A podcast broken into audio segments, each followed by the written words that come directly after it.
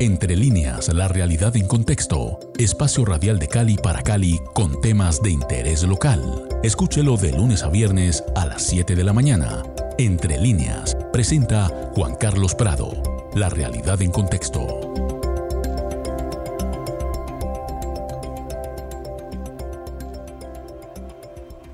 Muy buenos días amigos de Javier en Estéreo Cali 107.5 FM. Soy Juan Carlos Prado y estamos empezando Entre Líneas, la realidad en contexto.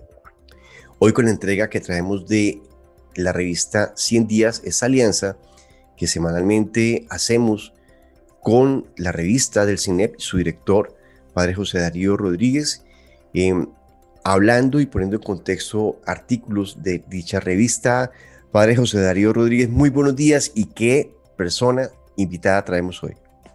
Bueno, muy buenos días, eh, Juan Carlos. Buenos días a todas las personas que nos escuchan. Em, en esta ocasión tenemos un, artículo em, titulado Ituango, la tragedia de una paz desplazada, escrito por eh, Freddy Alexander Chaverra Colorado.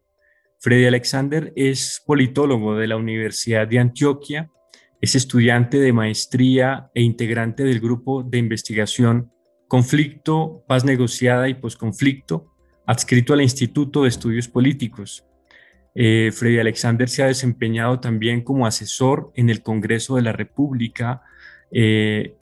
consultor independiente y ahora como investigador de la Fundación Paz y Reconciliación para el Bajo Cauca Antioqueño. Buenos días, Freddy. Muy buenos días a Juan Carlos, muy buenos días al padre José Darío y pues agradeciendo la oportunidad que me dan para conversar de este tema que es de la más absoluta actualidad nacional en este momento. Pues Freddy, muchas gracias por estar esta mañana aquí con nosotros en Javeriana Estéreo Cali. Y Tuango, la tragedia de una paz desplazada. Pues obviamente los que no estamos tan cerca de esa región de, de la, del, de, Bajo Cauca, de, la, de Antioquia, eh, pues cuando oímos la palabra Ituango, pues solo pensamos a veces en las noticias alrededor de la hidroeléctrica, pero más allá de eso, hay todo un tema social que Freddy Chaverra describe en su artículo y el título pues lo describe tremendamente, la tragedia de una paz desplazada. Freddy, ¿cuál es el contexto de la realidad de las comunidades del municipio de Ituango en Antioquia? Muy bien, Ituango es un municipio ubicado en el norte antioqueño, es un municipio rural muy amplio, muy vasto, que tiene limitaciones específicamente con el Bajo Cauca antioqueño.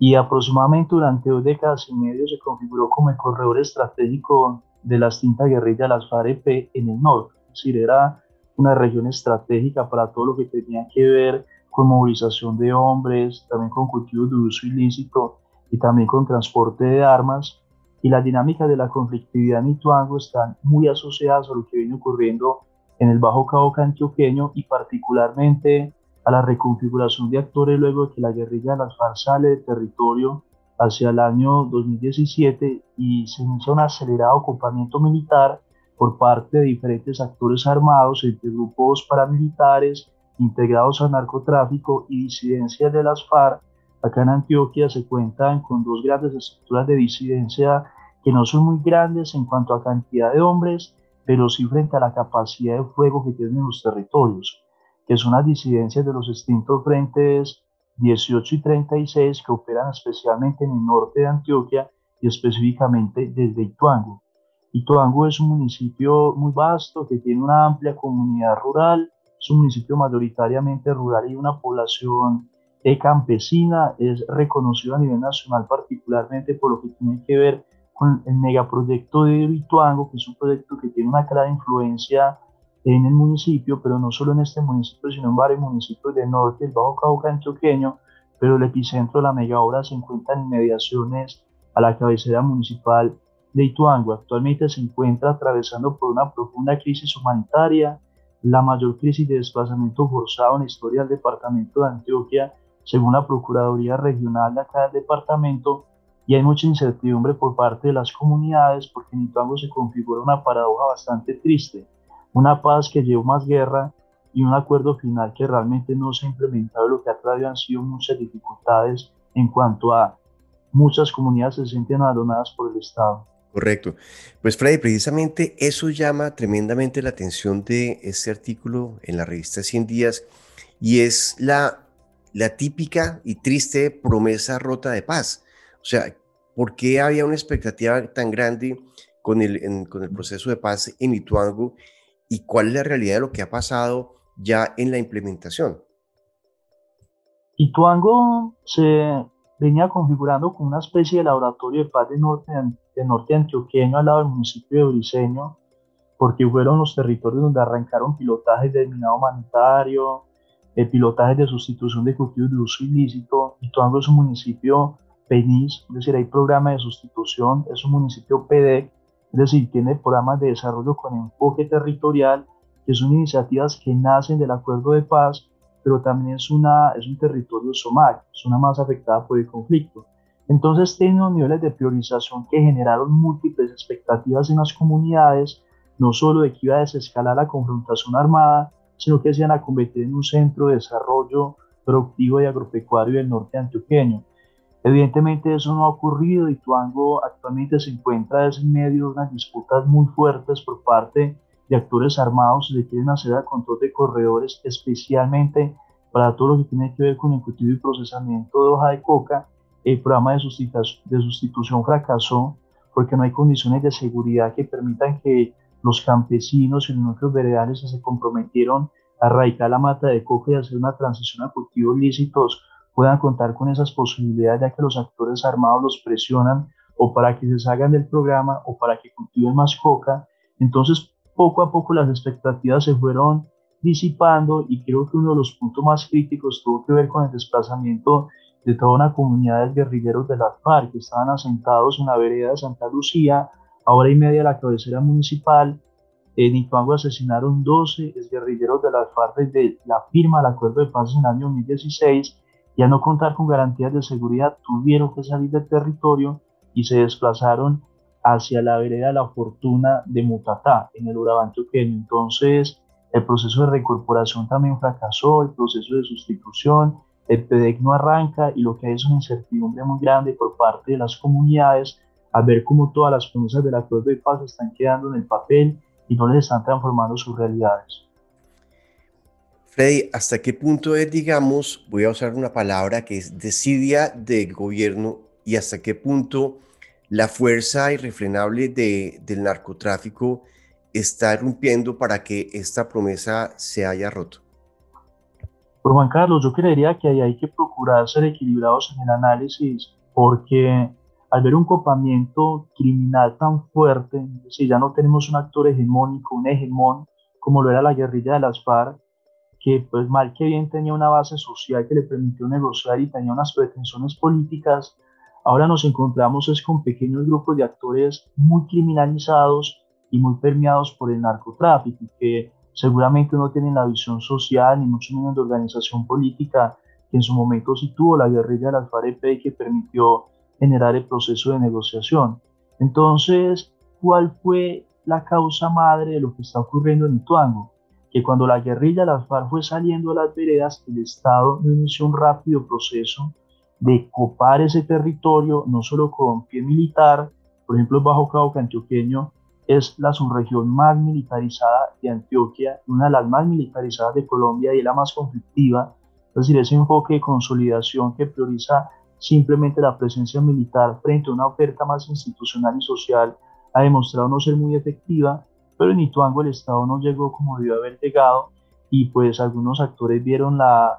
una suerte de ventana de oportunidad, porque ya era un corredor configurado en términos de movilidad y de cultivos de hoja de coca, así que llegaron rápidamente a disputarse eso y el Estado no llegó como tenía que haber llegado. Entonces sí hubo, sí hubo una desidia fuerte por parte del Estado en su momento, la sigue habiendo ahora. El acuerdo de paz es una promesa que puede permitir generar unos niveles de construcción territorial para que el conflicto desescale pero no está siendo implementado como se tiene que implementar de forma integral, pero también tenemos comunidades profundamente atemorizadas bajo el control de los actores armados. Entonces, es un fenómeno muy complejo, muy complejo, que tiene múltiples causas y donde seguramente la deficitaria implementación del acuerdo de paz tiene muchísimo que ver.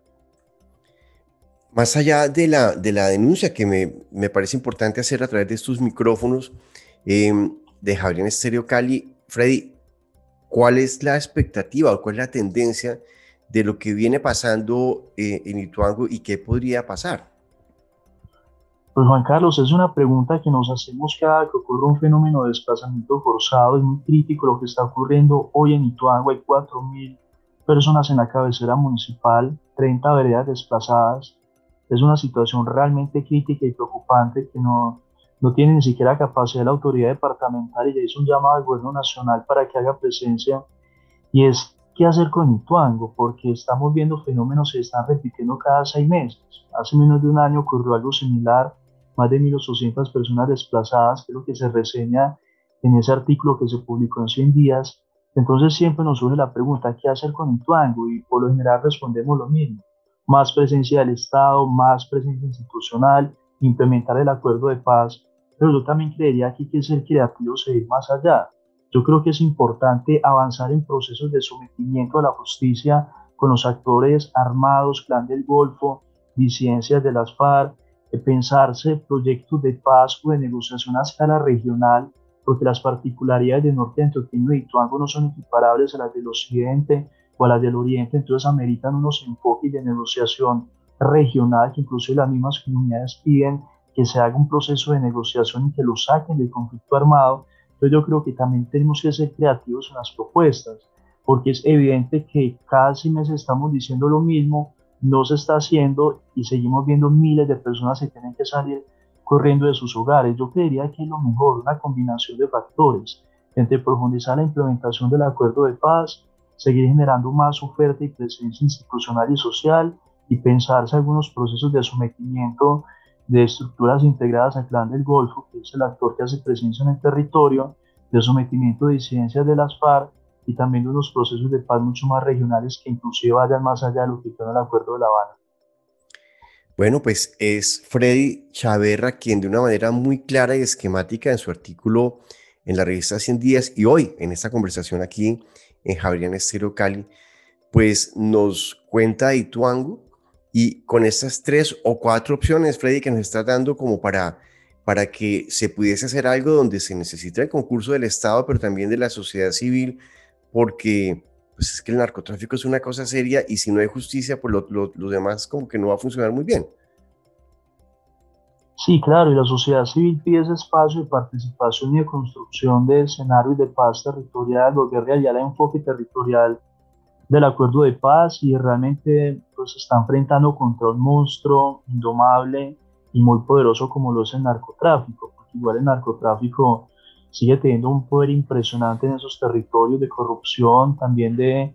de fortalecer las estructuras armadas, inclusive las disidencias acá en Antioquia numéricamente no son muy grandes, estamos hablando inclusive de disidencias que las integran 15, 18 personas, pero que tienen la capacidad para desplazar miles de personas de toda una zona rural de un municipio, así que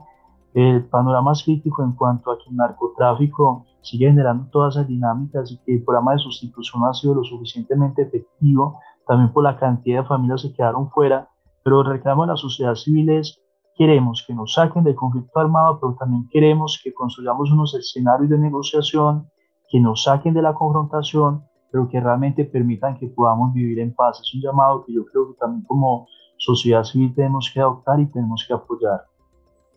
Pues es Freddy Chaverra quien agradecemos la presencia hoy aquí en estos micrófonos virtuales de Javier Estero Cali. Padre José Darío Rodríguez, ¿qué tema eh, tenemos? Bueno, algún comentario sobre este tema y qué sigue. Bueno, no, pues en primer lugar agradecer muchísimo a, Freddy por haber aceptado esta invitación y por esta reflexión tan pertinente y, y, de actualidad en esta situación tan dolorosa que está viviendo pues el pueblo de Ituango con esta, esta tragedia de, desplazamiento masivo, em, que nos pone también a nosotros como sociedad frente, frente a, ese, a ese dilema de, preguntarnos qué pasó con nuestra sociedad, qué ha pasado con nosotros y, y, y por qué no hemos logrado, no hemos logrado construir la paz, habiendo tenido oportunidades históricas muy importantes Creo que esta situación nos, nos sigue a nosotros alentando también a, a seguir esforzándonos por construir la paz en el país. Y para la próxima semana tendremos em, la, presencia de Henry Ortega y de Sebastián Beltrán, autores del artículo titulado Iván Duque, ni acuerdos con el ELN, ni política exterior efectiva. Bueno, pues esa será nuestra siguiente entrega de hoy en ocho días, próximo jueves, aquí en Javier Estero Cali, eh, grabación que encontrarán además en nuestro sistema de podcast de la emisora y en el canal de Spotify de la revista 100 Días del Cine. Esto es Javier Estéreo Cali. Muchísimas gracias a Freddy Chávez. Vamos con música y feliz día para todos.